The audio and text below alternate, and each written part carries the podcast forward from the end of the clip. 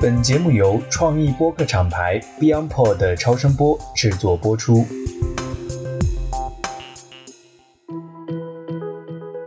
大家好，我是艾勇，欢迎来到 DTC Lab，DTC 品牌研究室的播客，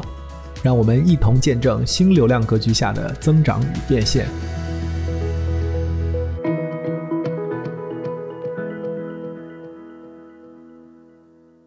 各位听众朋友，大家好，欢迎大家来到最新一期的 DTC Lab，我是艾勇。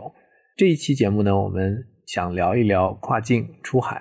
也是一位我们群里的宝藏听友哈。然后他推荐了我们这一期的嘉宾，是吴江跨境的联合创始人兼 CEO Rex。我们在周一的早上打了一个电话，迅速的，然后我们现在是周二的晚上，我们一起来录这个节目。那我先请 Rex 做个简单的自我介绍吧。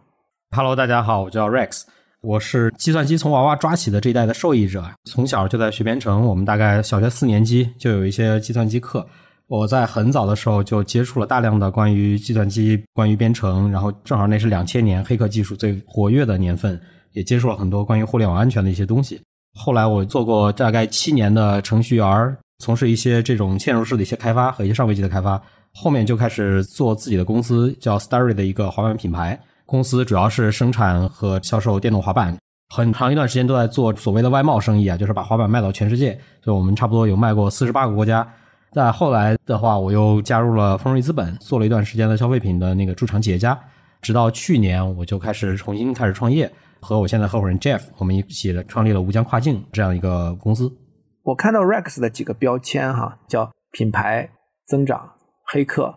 因为我们知道增长黑客这几年特别火哈，但一般我们讲品牌的增长黑客，主要是把它当一个词来念的。那对你来讲是三个词，每一个都是真的。所以先讲一下你作为黑客的这个经历吧。黑客这个东西，它很小的时候就在我的生活中出现了，是因为我的小学，很早就有计算机课，大概四年级的那会儿，其实很早接触计算机有个好处，就是那个时候的计算机安全是一个特别早期的阶段，大多数人其实没有计算机安全的这样的概念。这个时候，因为有很多的公用的这个电脑，就比如说像商场里面的电脑，然后和这个学校机房里的电脑，有很多电脑可以用，但是这些电脑它被上了锁，它不能让你随便用，或者它会想办法限制你的使用。那这个时候，你自然而然的会想到说，我要怎么去突破这些限制？那包括从小，因为也开始学了一些开发。我从小学的时候在学 QBasic，后来我们又接触到了像 VB 这些语言。那我四年级那会儿就用 VB 写了一个盗 QQ 的一个小的一个盗号的软件。当然那个时候就是法律意识比较淡薄嘛，就是很早我就开始去了解到，哦，原来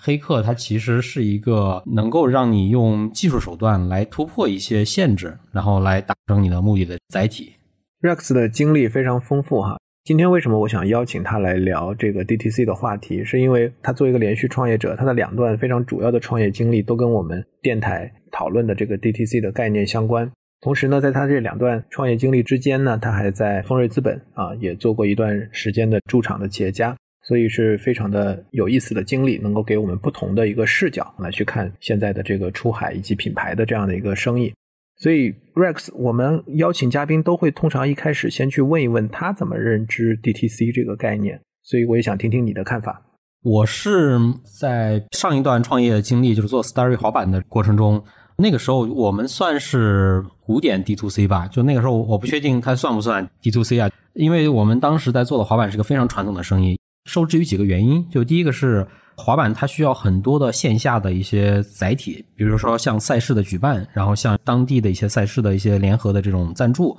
还有包括一些滑板的一些培训课程啊什么的。那这些东西其实都需要很重的线下服务。我们作为一个中国的公司，就会出现手够不着的一个情况。当然也加上一些传统的跨境贸易存在的，比如说生产上的资金的一些问题，找一个代理商来解决你的卖货问题，算是一个比较不错的一个选择。那会儿呢，我们主要经营模式就是说，我先去找这个所谓的跨境贸易商，他们可能能主要解决运输啊、报税啊什么这些问题。运气好的情况下呢，我可以直接找到一个当地的一个国家的代理商，那我直接跟他签了，OK，这个国家或者这片区域就归你，然后你来帮我去做整个的运营。其实那会儿会出现很多问题，就是虽然我们也是直接绕过了很多的中间的一些环节啊，就我们因为可以直接跟贸易商进行一些对接，但是我们其实跟消费者的链接是非常非常弱的。说白了，说我们的这个所谓的代理商，他手里掌握着客户，哪天他想给客户推另外一个品牌的同品类的产品，他是可以随时做到这一点的。所以你刚才讲到一个叫古典 D to C 的这个含义哈，我觉得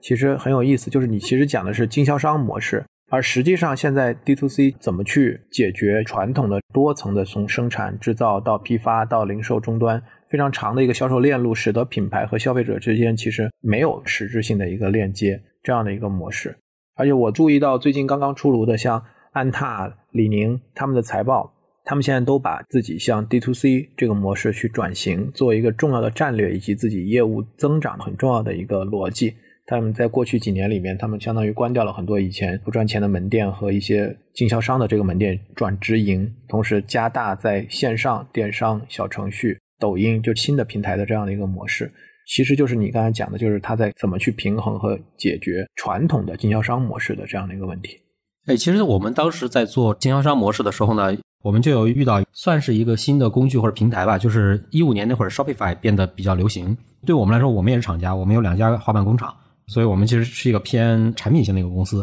当我们接触到 Shopify 这样的一个平台的时候，我们发现一个是它的使用门槛并不算特别高，再一个是当时的流量获取相对来说比较简单粗暴，因为其实有很多的非常不错的投放平台，无论是 Google 也好，还是 Facebook 也好，我们可以很轻易的去找到我们的目标客群。同时，这个价格还不错，再加上可能那会儿的跨境物流也变得越来越成熟。像我们因为算比较重的东西，我们走海运多一点，海运的价格其实我们和国内的运费比起来已经没有差太多了。所以我们就自己把我们的官方网站就从过去的厂家网站，就是我只是介绍我的工厂，我甚至连我的产品价格我都不敢标，因为我要留给我的经销商去完成整个定价。反过来变成说，我们的官方网站就可以直接下单，然后消费者用 PayPal 也好，当时已经有 Stripe，他可以很轻易的去拿信用卡来付款，然后我们就完成了货的从原厂家没有中间商赚差价，直接被消费者买到。这个很典型，就是我们讲最早的 D to C 的这个概念，其实是在国外，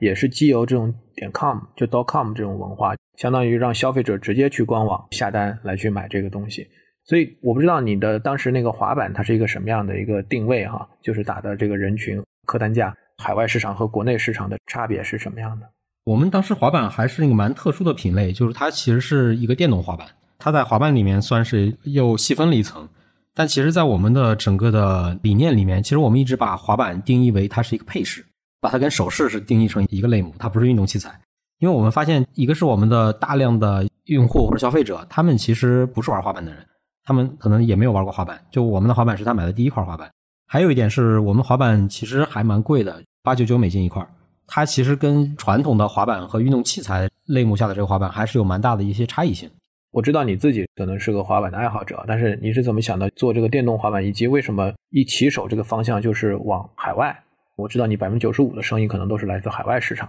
这里面可能有很多的机缘巧合的问题，因为第一次创业可能没有想那么多的理性的一些分析。因为我自己是特别喜欢玩滑板嘛，再加上那会儿我可能特别喜欢参加各种各样的 hackathon。一四年那会儿，就中国有特别多的这种黑客马拉松的比赛，四十八小时的编程比赛。那刚好我又是一个职业队的 这种 hackathon 的一个选手。那会儿特别多的 hackathon，几乎每个周末都会有各种各样的互联网厂家举办这种 hackathon。我每个礼拜都可以拿到一二等的这些奖品，然后每周就靠卖这些 MacBook 呀，然后去赚些零花钱。因为做软件做太多就做腻了嘛，所以我当时就觉得，哎，是不是可以找个周末搞个硬件的东西玩一玩？然后刚好我对硬件也很感兴趣，所以当时我在 YouTube 上就有看到很多人在 DIY 一些电动滑板这样的东西。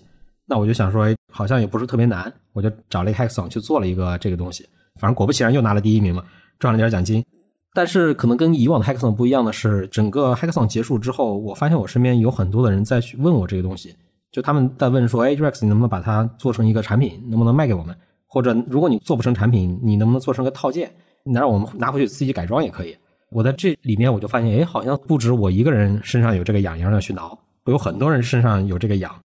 我就想说，哎，我是不是可以试着把它做成一个产品，甚至是做成一家公司来进行大规模的一些销售？因为我没有玩过那个电动滑板，所以你能不能跟我和一些听众描绘一下？什么是个电动滑板？然后它和滑板的场景有什么区别？然后人群有什么样的一些区别？电动滑板它不算是一个完全的一个独立的品类，因为当时我们其实在做这个产品的时候，有思考过很多，就是我到底是应该把它定义成一个电动滑板，还是应该把它定义成一个电动的滑板？这个里面有很大的一个区别。如果消费者心智中它是一个电动滑板，那它约等于一个 scooter 或者约等于一个电瓶车或者代步工具，它是一个功能属性的东西。但它如果是一个电动的滑板，那它在你的心智中，首先它是一个滑板，然后只是它刚好带了电而已。所以其实我们在整个的产品开发上，我们就首先它绝对不能脱离滑板的认知。那个时候就是我们把所有的电池也好、电机也好，就所有的这些东西全部隐藏到了现有的滑板的外观之下。就即使你是一个玩过滑板很多年的人，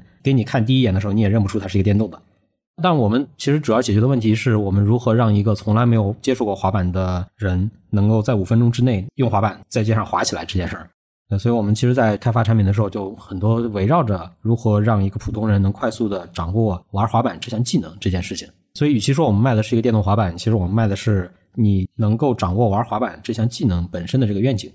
非常酷哈！我刚才听到你讲这个滑板，其实你把它当做是一个配饰，我觉得这跟你后面的一段创业经历可能又能够连接起来。为什么会有这样的一个视角？因为早期创业的时候，我们会参加各种各样的一些集市，然后参加各种各样的展会，就我们有大量的摆摊的经历。那摆摊的过程中，你其实会相当于接触很多的种子用户，以及接触很多的非种子用户。摆的越来越多，你会明显的就是一个人，他只要往你这摊上一走，你就知道他是不是你的种子用户。你能够从他的各种外貌，从他的这种谈吐，从他的气质上，能够去判断出来。那我们发现一个点是，我们有大量的用户，他们会希望跟这个滑板拍个照，然后发个朋友圈。那个时候，我们突然意识到，说这些人他们想要拥有滑板这件事儿，本身是因为渴望拥有掌握滑板的一些标签。可能类比，我觉得跟现在比如说玩飞盘，然后大家玩尾波、玩路冲是一个逻辑。其实这些人他们不是很关心这个滑板本身的一些性能参数也好。传统，如果你作为一个滑板的用户，你其实关注的是木材、轮胎，关注这些东西。但对我们的用户来说，我觉得他们更多的是关注我能不能使用这东西，而不是这东西它本身的用料啊或者什么，关注点完全不一样。对，以及它在它的社交价值里面所占的席位。那么你在做 D to C 这一块儿，其实通过投放啊，然后让用户来到自己的站点来去直接下单这一块儿发展的怎么样？那会儿其实虽然有了像比如说 Shopify 这样的工具，然后虽然有了广告投放这样的获客工具，但是有很多的问题是，第一个是我们的这个 D to C 其实只是把货物完成了 Direct to Consumer 的一个过程，但是其实我们跟消费者的之间的这个链接就非常的弱，就因为我们只是把货发给了他，没有中间商去赚这个物流的钱了。但是呢，消费者跟我们的交流被另外一个中间商给拦住了，这个人就是广告商。对于我们来说，其实是 Facebook，它是一个拉皮条的，对吧？然后他给我拉过来一个人，然后他跟我说，这个人他会买东西。我会问他，你怎么找到这个人？他其实不会告诉我的，然后他也不会告诉我这个人更多的信息，他只是拉了一个人过来。这个时候，其实消费者和我的这个链接也是非常弱的，他其实不是很理解就你是什么，然后我也不是很了解这个消费者是什么，大家只是一个纯粹的一个交易关系。这也是我们在做传统的经销商模式里面遇到的问题，就是。传统的经销商他们是非常懂用户的，因为他们是跟具体的这些门店在一起。这些门店呢，因为他们有很重的运营，因为他们每周可能都有一些活动，然后他这个门店周围辐射的这些用户，可能每个周末或者下班的时候都会来店里一起喝个啤酒，大家一起聊个天儿然后一起玩，或者到了周末我们有一个培训或者一个赛事，它有很丰富的这个运营活动，所以这个消费者的粘性和这个门店的羁绊是非常非常强的。他们完全知道这个店员叫什么名字，他的家里几口人。店员反过来也能叫出来说每个客人的名字，有什么爱好，喝不喝酒什么的。这个听起来就非常像 Lululemon 的社区门店的这个模式啊，只不过它可能都是直营的。对，但恰恰是因为这些事儿，它被经销商给垄断了。那其实经销商是很不希望你作为厂家直接跟他的消费者进行接触的。这个时候，虽然表面上他在卖着我们 logo 的产品，但本质上他其实是掌握了这个品牌本身。哪天比如说我们闹掰了。他只需要来国内重新贴牌一个产品，改个名字，然后他的消费者会马上继续跟着他玩。我能理解，按照你的这样的一个说描述，就是说经销商和品牌要做 D to C 这种模式之间矛盾是天然的不可调和的吗？这个矛盾是源自于说这个品牌它到底属于经销商的还是属于你的？虽然表面上这个 logo 是你的，但是人可能不听你的话。所以作为一个品牌来讲，你可能在消费者的心智中获得了一定的位置。但是因为你没有办法获得和消费者真正的物理上的这样的一个接触的一个空间，所以使得你并没有拥有和消费者之间的这个关系。对，我觉得品牌可能在消费者的价值里面，一方面是它的共识，就它跟你的这个品牌的理念或者跟你的品牌的一些价值观有多少的共识的部分，有多少的你们互相认可的部分。另一方面也是帮助他去更快的或者更简化的去做一些决策嘛。但在这个过程中，其实厂家能做的事情是非常少的，你只能在产品的改进上更加贴合消费者的需求。但是反过来，据我了解到的，大多数的跨境贸易商们，当他的生意规模到达一定量级的时候，因为他每次开拓一个新的国家或者一个新的市场的时候，一开始增量是很快的，因为它是从一个极度的供需失衡的状态，然后快速的去拓展这个市场。但是可能发展了一到两年之后，很快这个增量就会变缓，这个时候就变成一个存量市场了。那这个时候，他如果想要去维持整个的增长，或者说他要去优化它的利润。最好的办法就是他反过来去中国找大量的供应商，来看看能不能去把你的货做成公版，或者是山寨一下你。其实我觉得这个点很有意思。你这个时候创业应该是在一四一五年，当你从 Facebook 上通过投放买量获得了这个用户，其实逻辑上来讲，我们应该是把这个用户沉淀下来，放到一个我们自己现在国内经常讲就讲私域，放到自己的一个私域里边来去经营它，从而获得它复购，获得它的忠诚、口碑裂变。跨境电商在当时那个背景下，其实海外的运营的工具或者说手段，其实相比较国内现在比较复杂的这种多平台，然后多种类型的工具平台，我不知道当时有没有这样的一个问题。这我觉得有两层面，一层面是本身的工具，然后另一方面是这些所谓的战法，就是我们的这些作战的方式。那首先从工具的角度来讲，其实海外在那个时候啊，很多人跟你的链接并不是通过一个 IM 这样的一个实时聊天工具。甚至很多品牌其实是通过订阅 email 的方式跟用户产生联系，直到现在就是还是仍然有大量的公司是通过订阅 email 跟用户产生羁绊。但是这个羁绊一个是它很单向，再一个是它的周期特别长，不可能一天给用户发触达他十几次，那用户马上就会取消订阅。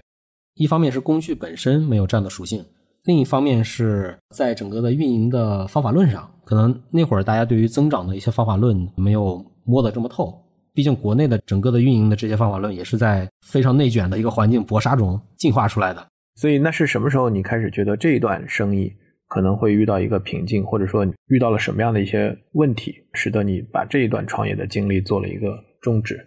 我觉得那会儿，一方面是确实我们在整个的运营上了解的东西还是比较少，尤其是这种精细化的运营，所以过去的这些认知，我们很快就做到一个天花板。那做到这个天花板之后，我们大概有连续两年多、三年吧，就是销售额都在一条线上，涨不动了，相当于对涨不动了嘛。那这个时候你要涨，只能在品类上去挪。但是其实挪品类是一个风险特别高的事儿，因为你挪的这个品类你不一定熟悉，然后你以及你的整个的团队优势可能也不一定在那个点上，甚至还包括你个人是否发自内心的喜欢这件事儿。如果你不喜欢这件事儿，你硬去做。其实你的耐心也好，或者你的辐射到整个团队里面，大家对于做这件事情的欲望都会无形中的被表现出来。因为我那会儿还不到三十岁嘛，在二十几岁，所以我觉得呃似乎还有时间或者还有机会可以再去沉淀一下，然后再重新做一些别的品牌出来。所以那会儿就把公司给关掉了。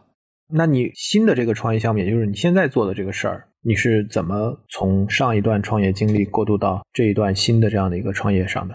上一个公司关了之后，其实闲了一段时间，因为那段时间一方面是在看新的机会嘛，看各个行业啊什么的，然后一方面确实也没事儿干，我就在上海一个 club 里面去当 DJ 去了，就玩了一段时间音乐，可能那段时间也接触了很多乱七八糟，就接触了很多拉丁舞的东西。当时我在跳 bachata，然后还有 kizomba 这些拉丁的舞蹈。后来就丰瑞资本的丰叔他就找到我，他说这小年轻人不务正业，躲这儿玩音乐呢，这是不好好创业，在这干嘛消耗自己的青春？所以那会儿刚好他们也有这样的主场企业家的一些机会吧，或者一些计划，那我就加入了丰瑞资本，然后在消费组里面去看这个消费品。所以当时主要是关注吃喝玩乐美，那尤其是跨境领域，大多数也是一些消费品。我在这个过程中，就每天相当于可以看到各式各样的跨境的一些品类，或者跨境的一些公司的一些经营方式。直到说二一年的四月，我跟我现在的合伙人 Jeff。我们两个就在聊这些跨境的话题，然后刚好聊到了 iOS 十四这个隐私政策的一些问题，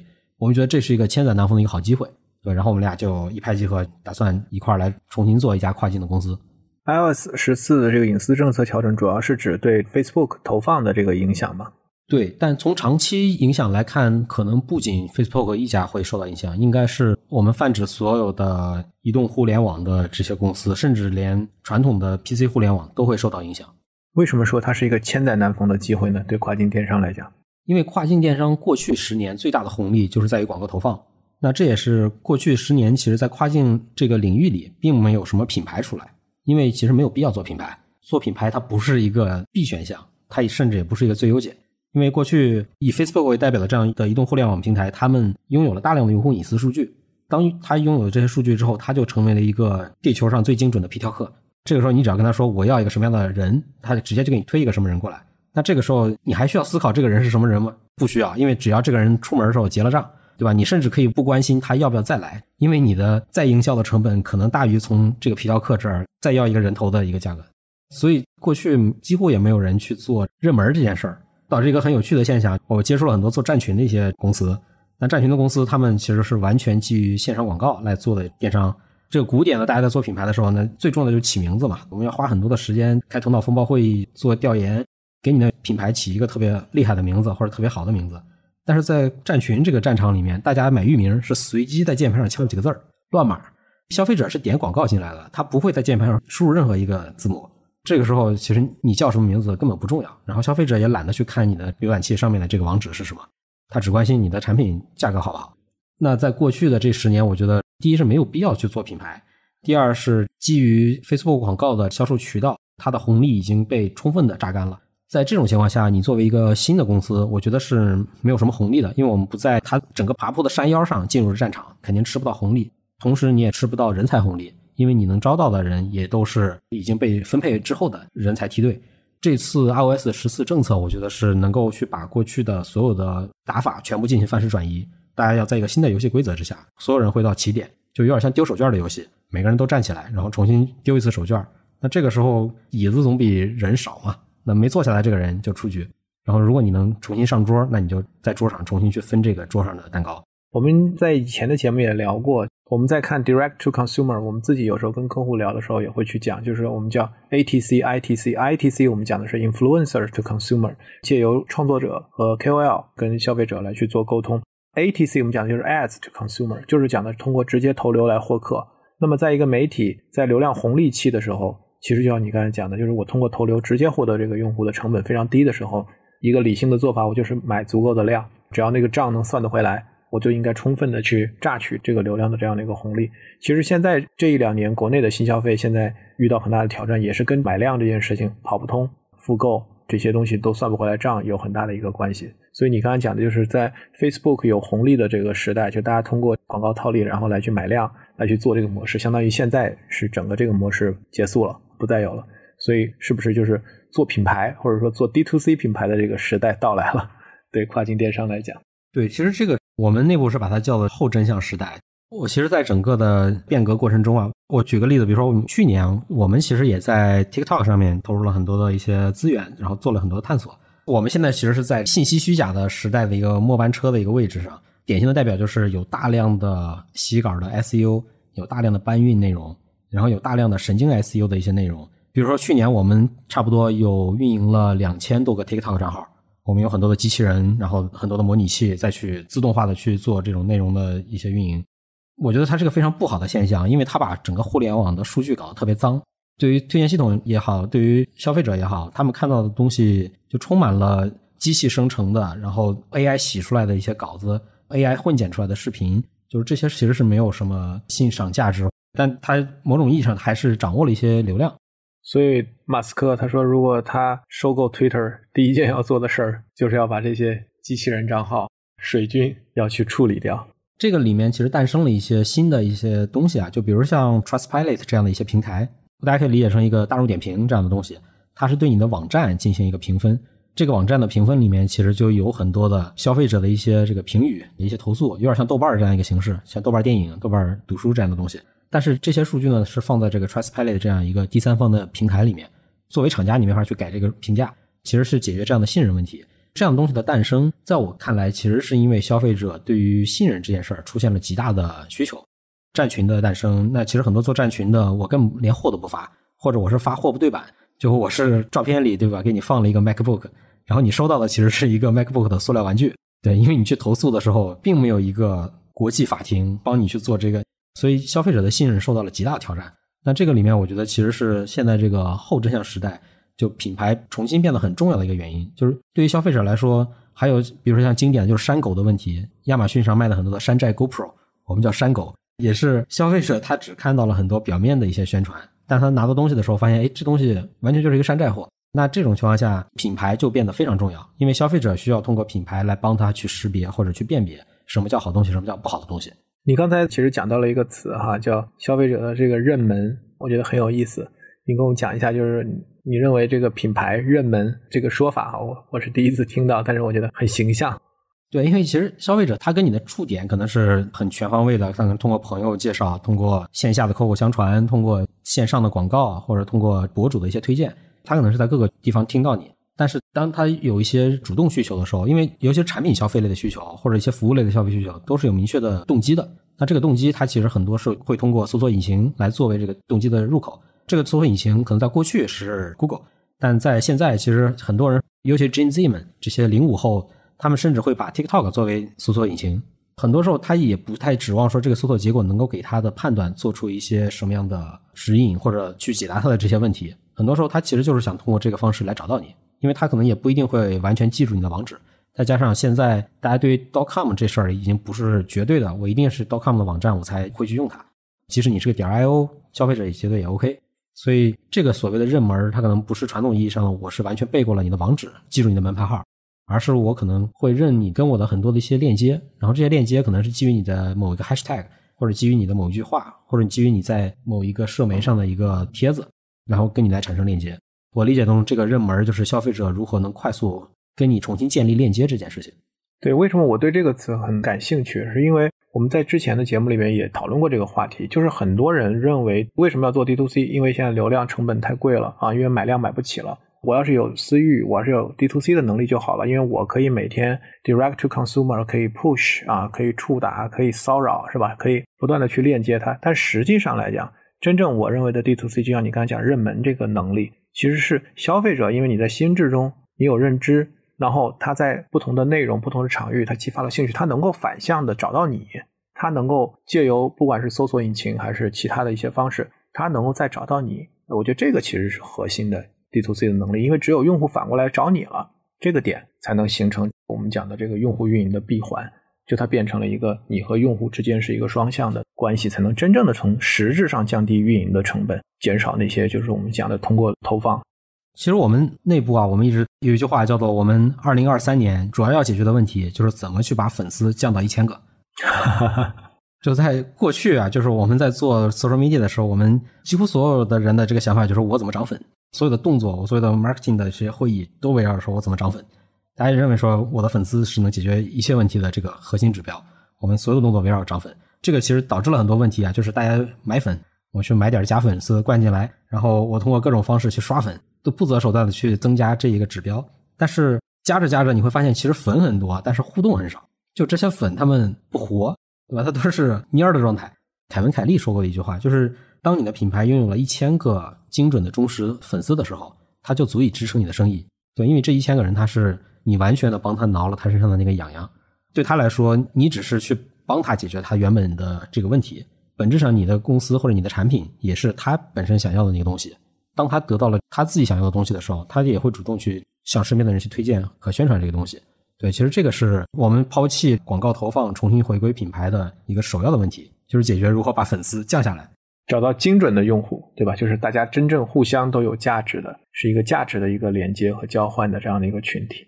那 Rex，你在第二次这个创业的时候，我觉得其实赛道的选择是很重要的。那在跨境电商里面，其实我们也看到有做不同的领域的。那么你是？在这一次考虑赛道的时候，包括你前面讲，你可能觉得前面上一次创业的天花板，那你这一次是怎么考虑这个赛道的选择的？是怎么选到时尚、潮流、配饰这个赛道的？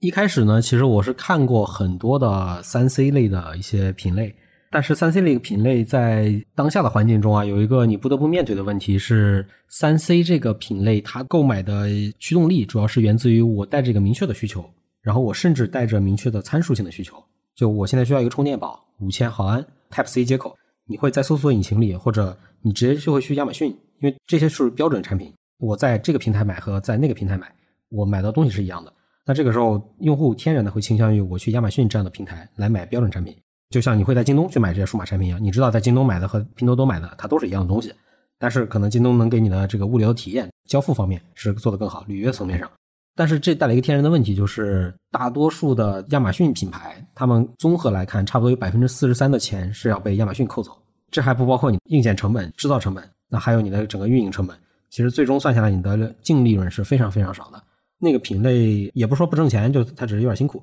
这个时候我们就在去想说，那什么品类是亚马逊所不能做的东西？按照这个逻辑，其实我们突然发现，你似乎没有办法在亚马逊里搜索“漂亮”这个词儿。对，因为漂亮的变得潮流这样的一些词汇是无法通过搜索引擎进行标记的。但是当你看到漂亮的时候，你就知道这叫漂亮。那个时候我们就发现，哎，这好像是独立站的一个巨大的机会，因为它是一个非标准的一个需求，所以消费者难以在搜索引擎也好，或者在亚马逊上来完成这样的一些东西。刚好时尚配饰是这样一个品类，因为它足够的非标准，它是一个偏向于感性的一个消费，当时是选择了这样一个类目。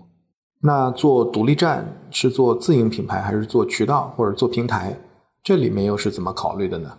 其实，在去年的时候，我们是有做了很多的一些自营的一些探索。我们其实选了很多的一些小的品类啊，因为对我们来说，我们对于配饰的定义是一个所谓的大配饰，不是简单的定义成耳环、耳钉这样的所谓的这传统的珠宝首饰。我们大配饰的概念是，当你想要进行自我表达的时候。尤其是当你需要进入一个社交场合的时候，你的这些 social value 来自于什么东西？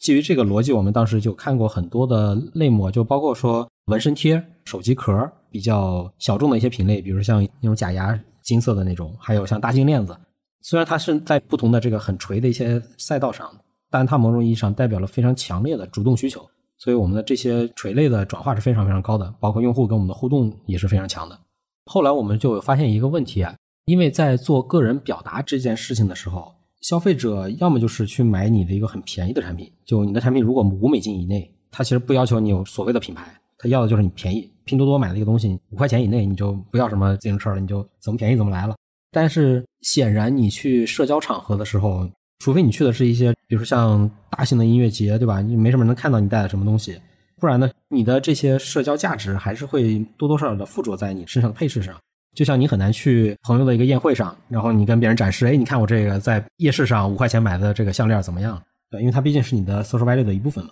我们就发现，在做表达层面上，我们其实很难通过几个设计师来实现不同维度的表达，因为你作为一个公司，你的品牌形象是较为统一的，就所谓的你的商不够了。对我没有那么多的对这个世界不同的一些理解和认知。那这个时候，我们又恰好又发现说，其实。国内随着疫情的影响，就有超级多的非常优秀的设计师，他们回到了国内。那他们纷纷都成立了很多他们的一些自有的品牌。那这些品牌不仅是在产品上面有非常好的一些创新，有非常好的一些工艺的改进，同时他们也有很多自己对于这个世界的一些理解。无论是他们的生活经历、成长经历，然后他们对音乐、对于文学的一些理解，都会沉淀在他们的作品，也就是他们的产品上面。这些东西让我们看到了非常好的个人表达的一个载体。后面我们其实就更像一个买手店的一个形式，就是因为我们其实在这个店里面充满了对于个人表达的载体。那这个时候，我们的自营的部分现在就已经降到了一个比较低的一个比例。我们更多的还是去赋能给这些设计师。这个痛点做的是海外的市场，是针对海外的当地的这样的一些消费者，尤其是年轻人。中国本土的这些设计师，他们来去为这个海外市场来去做设计。这个中间的文化的理解和传递，这个是个什么样的一个过程？我们的设计师也不光全部都是国内的设计师，因为我们主要是一个平台嘛，我们其实承载了来自各个领域的各个渠道的一些设计师。再其次是在设计和艺术表达上，其实国家和国家的这个差异性已经变得非常的小，因为其实不同的文化背景，它当然会酝酿不同的艺术的载体或者一些表达的载体。但是它受国家的影响是非常小的，因为圈层和圈层之间的链接是远远强于地域上的链接的，所以在这方面，我们倒是不觉得在这些理解上大家会有什么差异。我们知道设计师和买手一直是传统时尚行业的中心，那 DTC 又是如何改变了这个产业的这种传统关系？我觉得其实这个要从整个信息传递的路径来看，因为在过去啊，比如说传统的这个以时装周为代表的路径里面。其实你作为设计师，你的品牌的无论是你的理解和你的一些理念，很多时候跟消费者是断层的。大多数的时候，你并没有太多关心消费者的声音，你更多的还是基于你个人的表达。当然，这个里面它就会有好和坏嘛。那所以在过去的有些服装这个类目里面，就品牌和品牌之间的差异它是极大的，这个马太效应特别明显。那再其次是过去在整个传达的过程中，大多数的消费者，百分之九十九的消费者是没有办法参与你的秀的，他们甚至连你的秀的视频都看不到。这些消费者能对你的品牌产生的理解，都是在最终末端的平面广告，在这些上面去感知你的产品的理念也好，还是你的品牌的理念。但是其实设计师有大量的心血，或者他大量的一些想法和表达，都是在秀上面去展示的，所以这里面就产生了特别大的割裂，所以这个信息的传递过程就变得特别的二手。消费者能拿到的信息，可能已经是被这些买手再经过了时尚媒体，然后一层一层，甚至可能消费者是从买手店那边再得到的一些信息。对，这个中间是产生了一个巨大的一个断层。那如果一个品牌它跟它的目标市场是在不同的国家，其实我们从信息的传递的这层来看，依然是有很多的设计师他们在产品的最早的这个阶段就缺乏跟他的这个目标用户的双向的链接。其实是信息的一个 D to C，或者他们的理念上的 D to C，直到他的产品被设计好之后，他的产品表达了什么，他所承载的那些东西是否在一个很流畅的通道里，能跟他的目标群体进行信息上面的 D to C，其实这是决定着消费者能不能认可和认同你的一个很大的一个点。过去我觉得很多品牌去做这件事情，受制于的很多的一些因素，就第一个是比如说语言，第二个是这系列的工作可能没有太好的工具来使用。可能大家过去是用一个，比如说 Instagram 的一个账号来跟消费者产生一些链接，但你跟消费者的关系其实只是点赞之交，你们可能没有聊过天儿，你们俩唯一的关系就是他关注了你，你甚至都没有回关你的消费者。如果指望是用如此浅的这个信息传递的效率和信息链接的强度去完成这个品牌的一个很深入的一个植入，那显然它跟你付出的东西是不匹配的嘛。我理解啊，就是像服饰穿搭或者说时尚这个行业。我们会有这种像设计师品牌这种说法，就是因为可能对于这种品类来讲，其实它的原创性，像你刚才讲的创意的表达、个体的这种表达，其实是它的价值很重要的一部分。那在去帮助这些设计师品牌去讲好他们的品牌故事，帮助他们走向海外的过程当中，吴江跨境这个平台，或者说我们讲 Body 四零四这个站点，我们能给他们提供一些什么样的一些价值和帮助？我们其实主要就做两件事嘛，就第一个是我们去帮他们去发现这些东西。现在的互联网上，因为信息过于爆炸嘛，老百姓们需要一个服务者帮他们去对这些信息进行一个更高效率的一个过滤，帮助他们去找到这些东西。另一层我们要做的事情，其实是去帮助消费者更好的去理解这个东西。其实很多时候我们更像这个侍酒师，我们去帮助你品尝这杯酒。如果我只是把一瓶酒放到你桌上，你在欣赏这个酒的过程中，你的理解是非常浅的。对吧？因为你对于这个酒的产地、对于这个年份原材料的这些变化，以及它的时代背景，然后和这个酿酒师或者这个酒厂的一些风格，你都是不了解的。这个时候，你其实喝到的就是酒精而已。一方面是从消费来讲，你可能就没有得到很好的一些体验嘛。那另一方面，你自己的价值观和你自己的消费的满足感上也很难得到一个很好的体验。那从我们的角度来讲，我们也是这样一个角色，就我们去帮助你去更好的去理解你所支持的这个品牌它是怎么来的。也帮助你去理解，说你所支持的这个产品系列，甚至这款产品它是怎么来的？它从最早的设计灵感来源，然后它的背景，甚至说可能在这个过程中，我们会帮助设计师和这些消费者来完成这个 D to C，能让他们有更强的链接和更强的羁绊。某种意义上，我们是帮助这些设计师们去找到他的这一千个粉丝。相比原来的传统的秀场。其实还是通过有点类似我们前面讲的，设计师相当于首先要把这个 idea，把自己的设计先要卖给买手，